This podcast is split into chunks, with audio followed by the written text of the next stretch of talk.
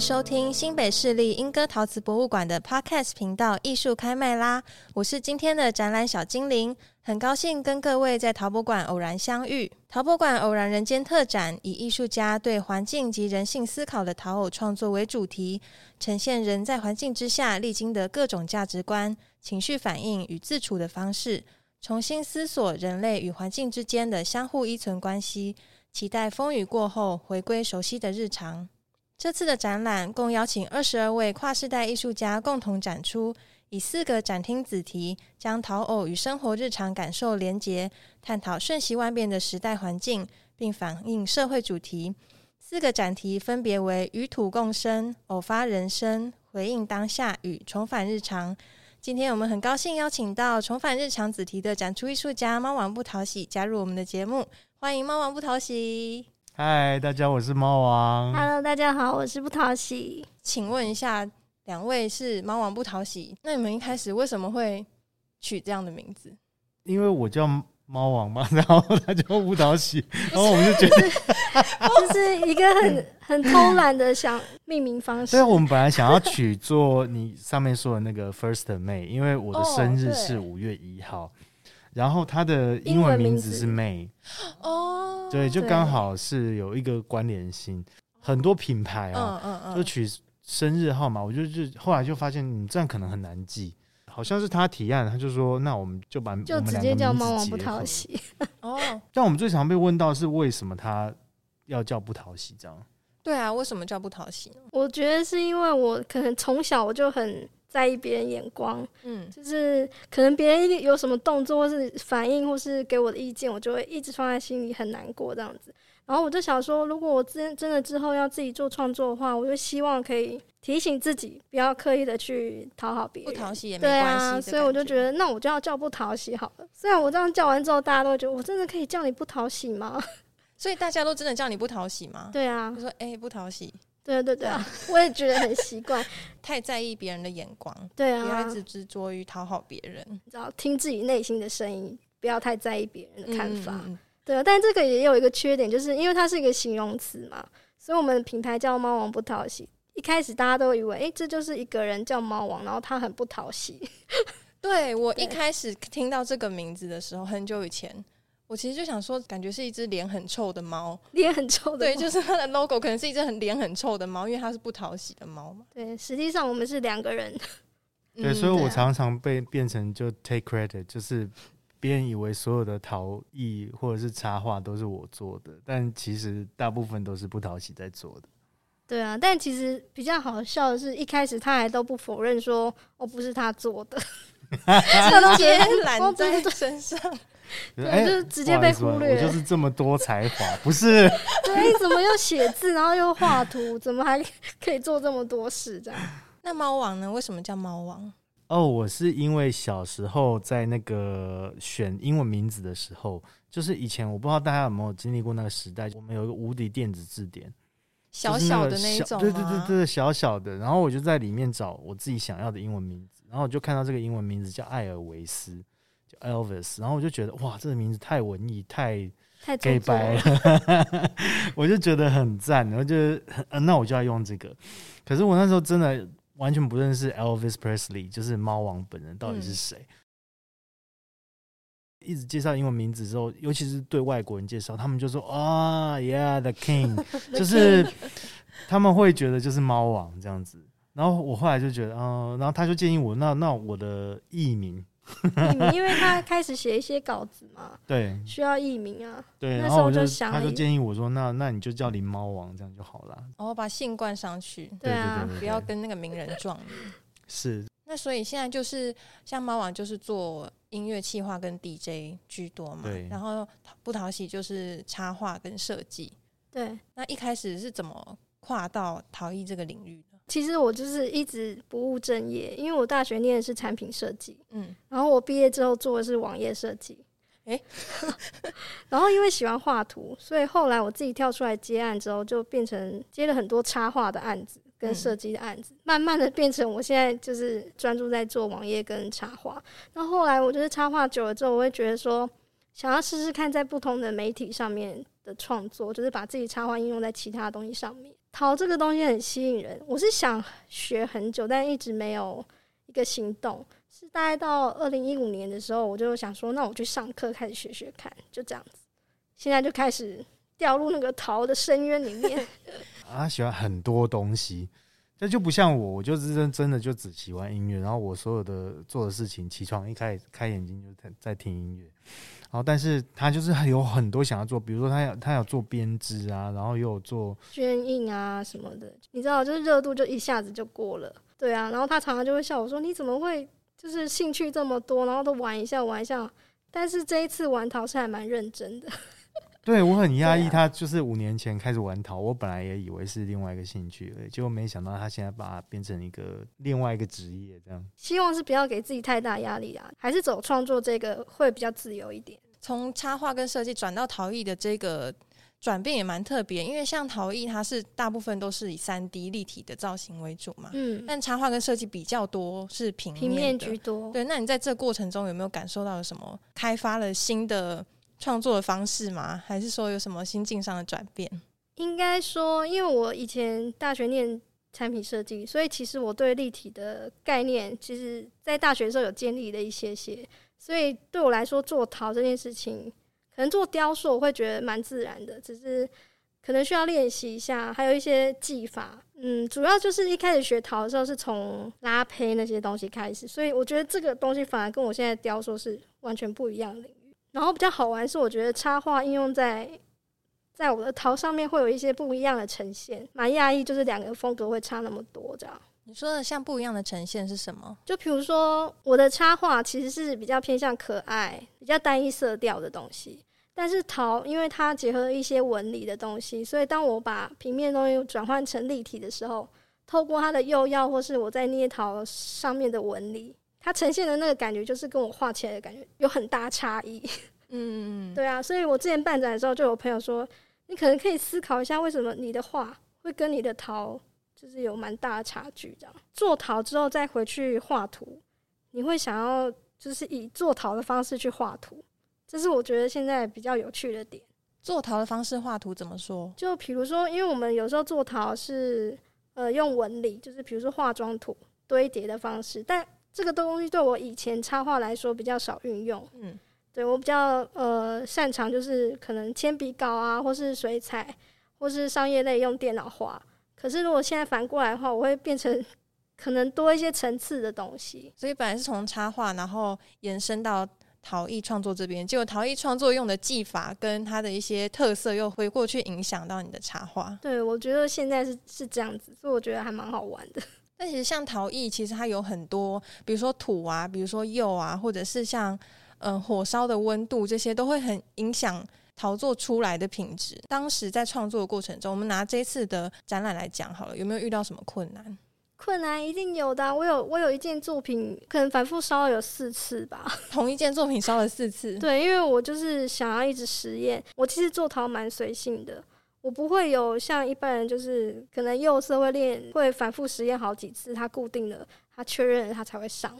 那我不是，我是可能我就把整件作品当做一个实验，所以它出来是什么样子，可能我原本也无法预期。但是它如果比如说，呃，有一些特殊的釉色出来，因为这陶就是这样子嘛。刚刚说的烧了四次的是哪一件作品？嗯、呃，烧了四次是。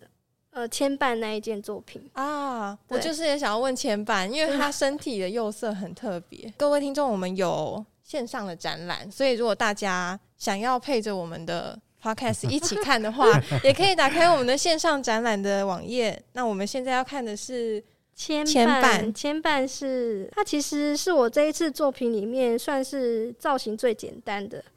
呃，它其实看起来有点类似两个人形的花器的感觉，但其实你仔细看那花器，它身上的呃形体，它是有个棱线，然后看起来像是很长脖子的身体的人偶这样子，然后运用它的那个、珍珠流泪的珍珠去让他们两个有一些牵制的动作这样子。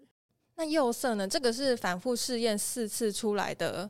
对，就是因为其实我到目前为止，我的作品多半其实我都有上一些色彩，只是说色彩不是这么的呃彩度那么高，明度那么高，我都彩度低一点点这样子，就有点偏灰色系。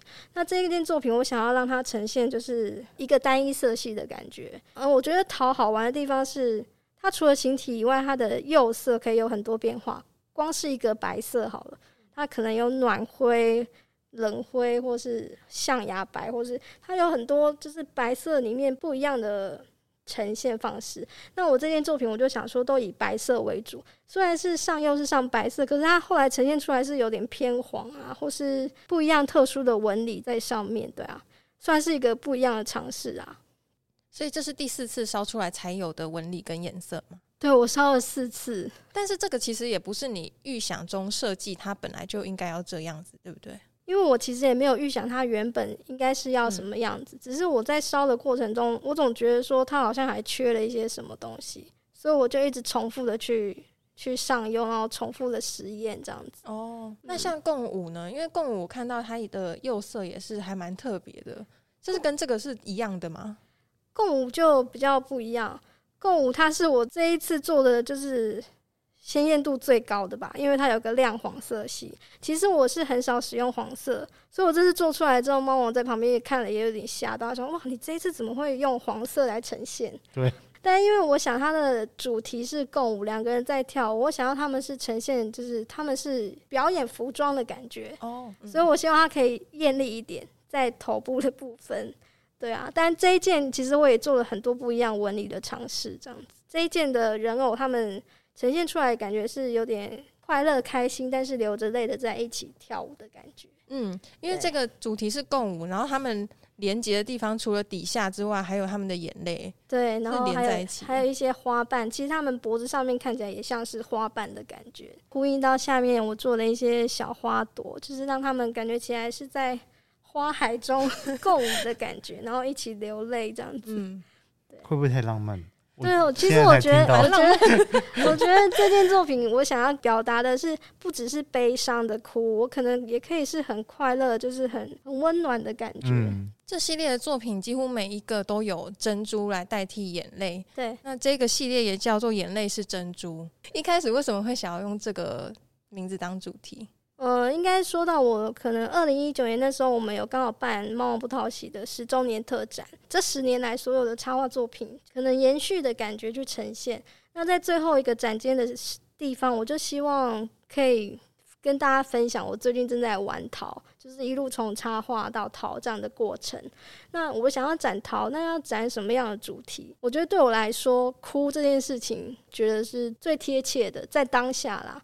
因为其实我觉得，不知道是不是因为越来越老的关系，我觉得好像越来越爱哭。可能有时候因为看了一个电影，或是听了一首歌，你就会不知不觉就会很想要哭。我也不知道为什么会变得那么敏感。你是在讲我吧？因为我常常其实也是，我常常其实就是坐在电脑前面，然后就某听到某一首歌，新歌刚出的那种，然后就开始哭，这样有比较大的感受，这样子。那大家都说什么不哭不哭，眼泪是珍珠。然后我就突然想到说。诶、欸，那我就真的把眼泪就做成珍珠啊！我觉得这也是一个异材质的的呈现方式，也不错。嗯，而且珍珠是很很特别，它就是每一个贯穿的每一个作品，然后把它串成一个系列，但每一个又有各自不同的故事。珍珠的呈现，我也是想了很久，就是要不要连接，或是它可能是单一颗，或是它是怎么样交错，或是他们的绑法。其实我在做之前，我都思考了很多。就比如说像共舞。我就希望他们两个跳舞的那个律动感是用平行的两条线去呈现，这样子其实蛮好玩的。哦，比如说你的镜子，你那时候就是觉得说你要你要一条线可以看过去，因为那那个作品是一个镜子跟跟一个女孩的对的镜子这一这一幅作品，对，他就是很坚持，他要那那条线要直的。这个女孩子她在哭，但是她哭的那一条眼泪是直接连接到镜子里面的自己，然后那个眼泪是。要一直线的感觉，让他觉得有蔓延的感觉。运用珍珠呈现的方式跟桃去做一些变化。那像珍珠，大部分的都是已经固定好，有串在一起。嗯，但是像泪流成河这个，它是很多眼泪散在地上的。对对对，这个当初是怎么设计的？我会尽量让每一件作品，他们珍珠的呈现方式不一样。那有的已经是用线连接，我就想说试试试看一个是可以突破空间限制的东西，泪流成河，我希望它是可以真的布满整个桌子，然后好像哭得真的很伤心，像一条河一样，就是用一些珍珠把它铺满整个桌子的。所以如果在其他地方布展的话，泪流成河这个会长得不一样。我会希望它当然河可以越大越好，直接流满整个展间。对啊，就是或许它也是就是一个就是很震撼的作品，也不一定。因为我的作品其实大小都不是太大。我们前几天有在聊说，如果说我们把泪流成河放大到一个真的很大的版本的话，嗯、我们旁边还可以做山啊，或是山谷啊，或是什么，然后让他的眼泪就真的流成一条。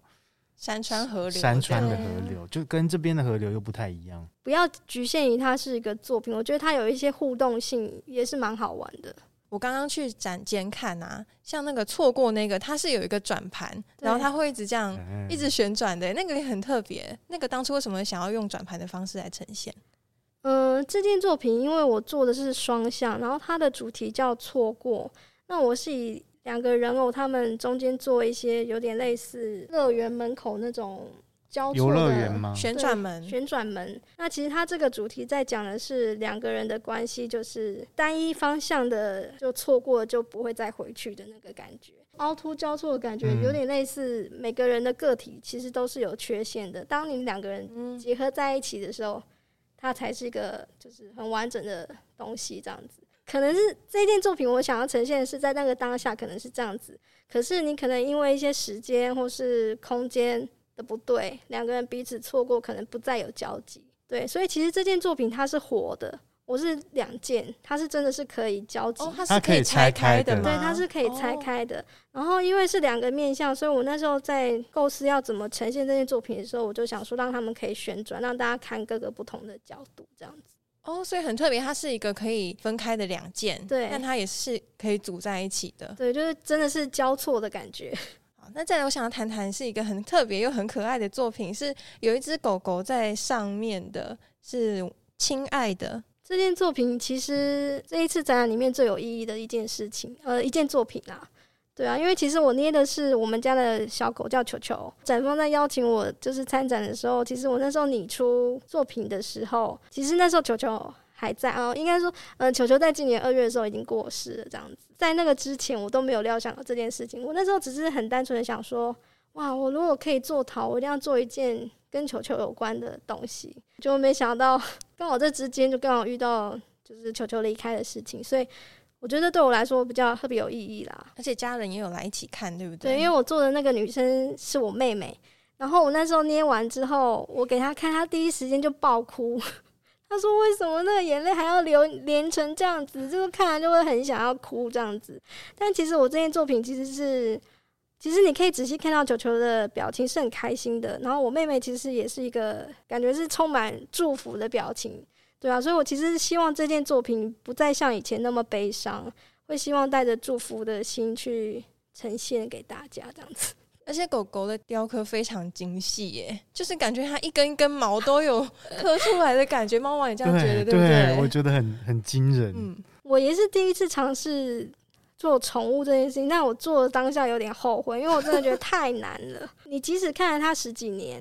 但是你真的要去捏它的时候，你真的是不知道从哪边开始，然后你又很怕眼神啊，或是呃造型都不像。那你觉得一开始在做这个，然后到后来经历球球过世的事情，然后再到现在作品已经完成，你再回头看，你觉得你自己心境上有没有什么转变？现在其实是已经可以笑着看他的照片，会去回想说他当时有多可爱这样子。毕竟他已经真的不在了嘛，所以你只能接受他。我会觉得我很开心有这个机会可以用捏陶这个方式去记录球球，对我来说会觉得就是祝福他吧。而且直接看作品就会觉得他们两个感情真的很好，还穿一样的衣服。对啊，我还让他们做了母女装这样子，穿母女装。但是我觉得很好笑，大家应该会很好奇说，为什么他手上拿的是一个红萝卜？对，而且是 是有有脸的红萝卜。对，因为其实我就是做的跟球球最爱的玩具一模一样的一个红萝卜。大家会想说，哎、欸，我狗不是应该要做？骨头吗？为什么是红萝卜？最喜欢绒毛宠物啊，对，绒毛玩具，是一个娃娃，就是它是一个玩具，然后里面会出声音的那一种。哦，我妹现在把它当宝贝，其实它很臭，你知道吗？它很臭，它上面都是口水。但是你知道，那就是一个舍不得想到，就会闻一下，就会觉得哦，好想念那个味道，这样子。对，这个细节真的很棒，就是代表你们跟球球真的很深的一个关系。啊、这系列的作品也很特别，这次的展览都有配上猫王选的歌。哦，对对对，嗯。像这样子作品跟音乐的结合，一开始是作品先出来吗？还是你们会先像一个企划一样先讨论过，说这个要做什么故事，然后要配什么歌？有很站在我的立场，我会很希望是音乐先出来，选好音乐，然后再由不讨喜去做我想象中的东西。但是，但是，但是对我来说，现阶段。捏陶，我觉得它是创作，就是发自内心，我想要捏什么，其实我脑袋里面有一些画面。如果是以歌曲先的话，我很难就是去抓到歌曲当下的感觉。但是我不排斥啊，或许未来会有这样的合作方式。他会觉得，如果我先选好歌，然后他来做，会有点像是接案，很像是业主派给他一个任务。对，我必须就变成我捏陶会很有压力，我会想说，我这样子有达成你的想象吗？而且其实。这一点是最不好的，就是其实如果你已经选好歌，我坦白讲，猫王脑袋里面一定会有一些画面，所以我做出来肯定没办法达到他要的东西。这对我来说不是现阶段我想要去尝试，因为这样会有太挫败的感觉。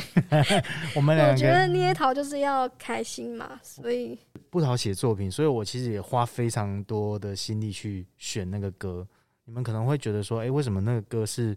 比如说泪流成河，然后我就选了一首歌叫《River》，是呃琼尼蜜雪儿唱的这样子。对我来说，我选定这首歌之前，我其实也选了非常多，可能那一首歌《River》我就可能选了五五种不不一样的歌，然后我再交给他去选。我会跟他讲说，这每一首歌他在分别在讲什么，看他觉得 match match 到这个他的作品的意向这样子。通常他给我好几首歌选的时候。我会觉得蛮惊讶哦，原来这首歌带给你的感觉是这样子，跟我想呈现的竟然不一样。但是我听了之后又觉得，诶，好像又更贴切我想要表达的内容。所以其实这样的合作方式，我觉得很好玩。我自己这边也会觉得很惊艳，这样子。所以是一开始猫王就是先看了。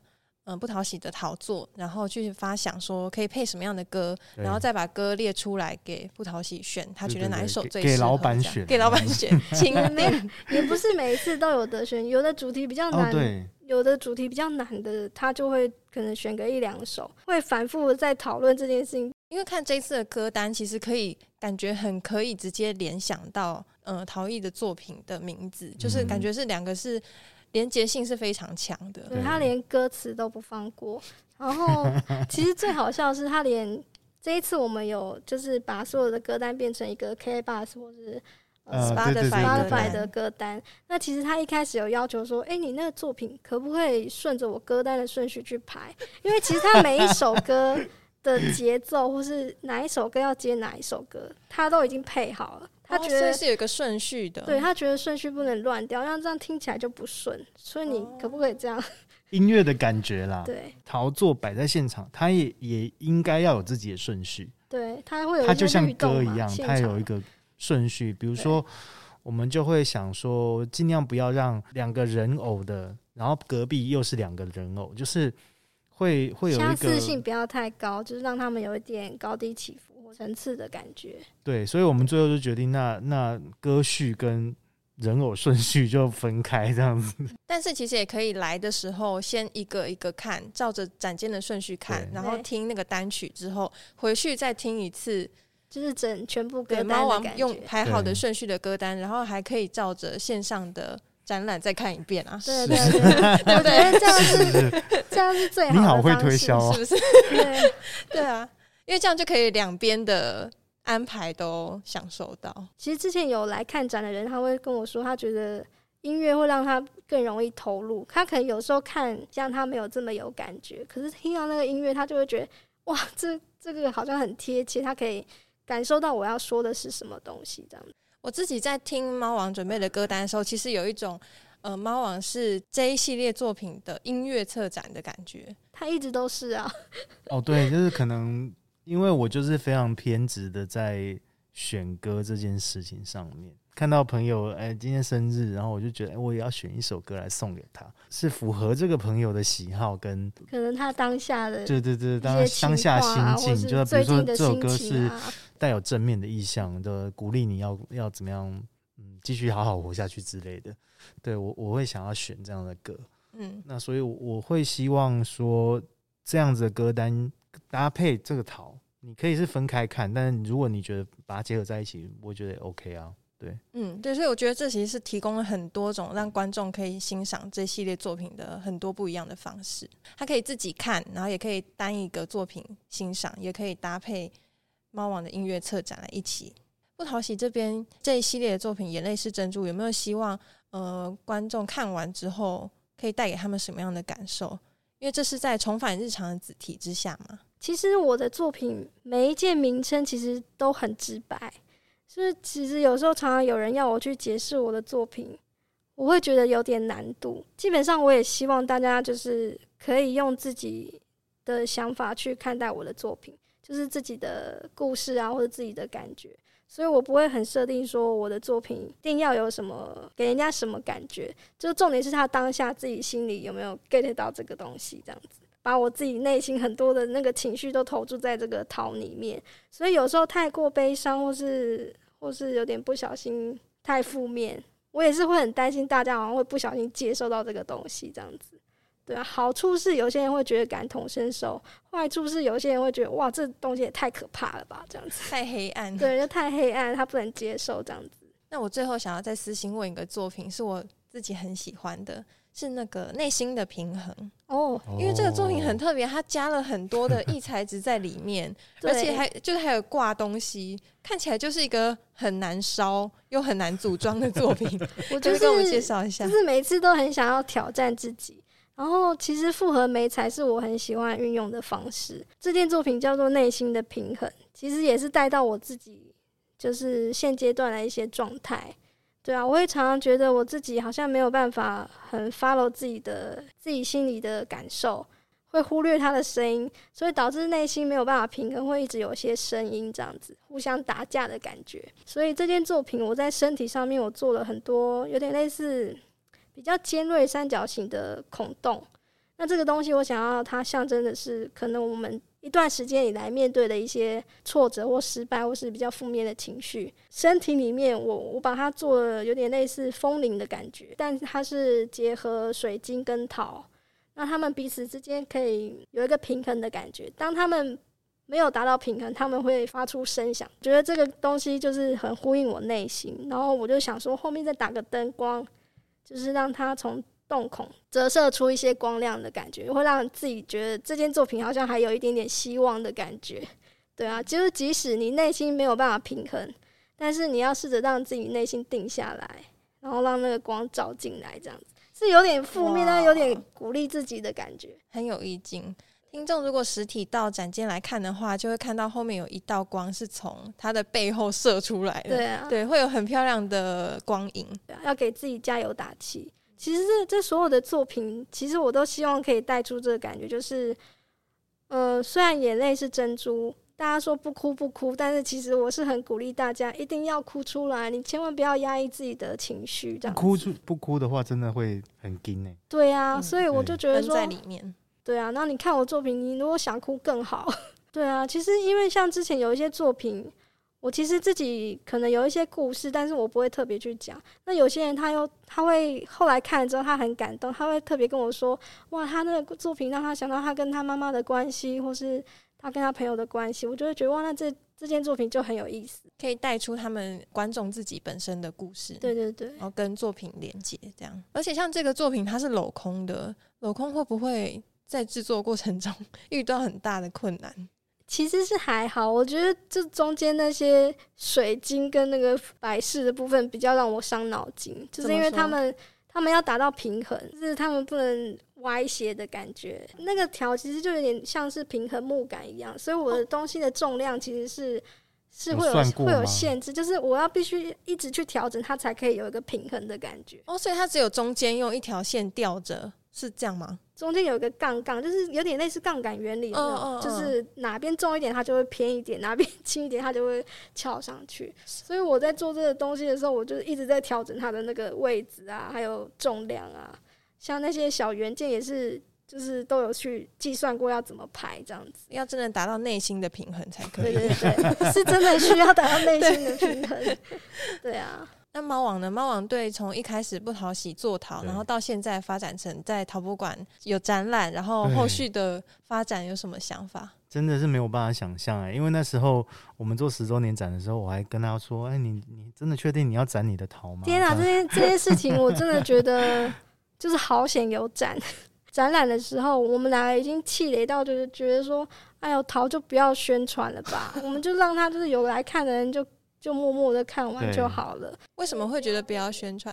因为我们一直都是以插画为主嘛，算算是 debut 啊，就算是第一次 展出。对啊，然后你也不知道到底会得到什么反应。确实一开始没有什么反应，就是我们没有 po 在脸书的时候，对，我们没有特别跟大家说我们这次还有陶作啊什么的这样子，所以我们就想说，那干脆就不要宣传，也不要去介绍。可是因为我自己私心就会觉得说，好像可是很可惜，我都做了。结果没想到，家哎，感觉大家还蛮有反应的，对啊，然后我自己也觉得好开心哦，有点感动。大家的反应还超越你的插画，对、哦，真的吗？对对对啊，这是这是真的。有有人开始在想要收。不讨喜的作品，对不对？嗯，确实是陆续有一些人来问，那我就其实那个当下，我其实是虽然很开心，但另另外一方面，我也觉得蛮难过，因为还有人说，你就干脆不要画图了吧。欸、哦，对，就是我吧，哦、就是 猫王本人嘛，就是他就说，你就不要画图了吧，你就给我专心的捏陶就好了。这样这件事情获得很多回响，然后获得回响这件事情对我来说是不容易的，可能在音乐圈好了，他可能自己。在乐团里面的成绩并不好，但是他可能自己跑出来跳出来做 solo，哇，大家都很喜欢他那个那种不一样的风格。当大众对你某一种风格特别有反应的时候，你就知道说，哇，你压对边了，你就很适合去做这个路线的东西。对，所以我就会一直鼓励他说，那你就全心投入在陶这件事情，但是他又会很不想要放弃另外一边。对啊，就是。会很难以抉择，就是这两件事情真的就只能单一做一件事嘛？就是我就真的只能专心画图，或是专心捏陶嘛？这样。后来我就想开，因为其实你看很多很有名的艺术家，比如说毕卡索好了，他也捏陶啊，他也画图啊，他也没有因为这样子让人家觉得说你必须要定义自己是什么，你是陶艺家还是你是插画家还是你是艺术家？我觉得这些东西对我来说不重要。我虽然说内心很困扰啦，但是我做的事情我就是。我有展览我就捏陶，有案子我就接案，这样。其实我没有特别觉得说我必须要决定就这样下去吧，这样子。他就是一个三心二意、很贪心的人，不就不像我啦。我就真的很，我自己都觉得我自己是很无聊的人，我就真的人生就只有音乐。那今天非常谢谢猫王不讨喜来到我们的节目，谢谢。希望大家有空的话也来看看我们的展，然后跟着我们一起流泪，这样子。谢谢大家，谢谢谢谢。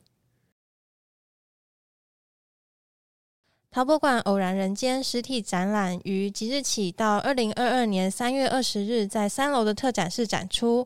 那不方便实际来参观的朋友，陶博馆也有开放线上展览，可以直接用线上环境的功能来观看展览哦。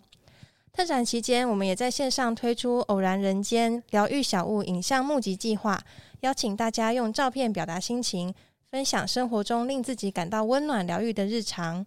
另外，在线上我们也有陶偶心理测验，大家可以测测看自己是属于哪一个陶偶类型哦。九月一号到十月二十九号是闭馆整修的期间，欢迎大家关注新北市立莺歌陶瓷博物馆的 Facebook 和 IG 账号，及时得知最新的陶博馆资讯。那我们下一集的艺术开麦啦，再见喽！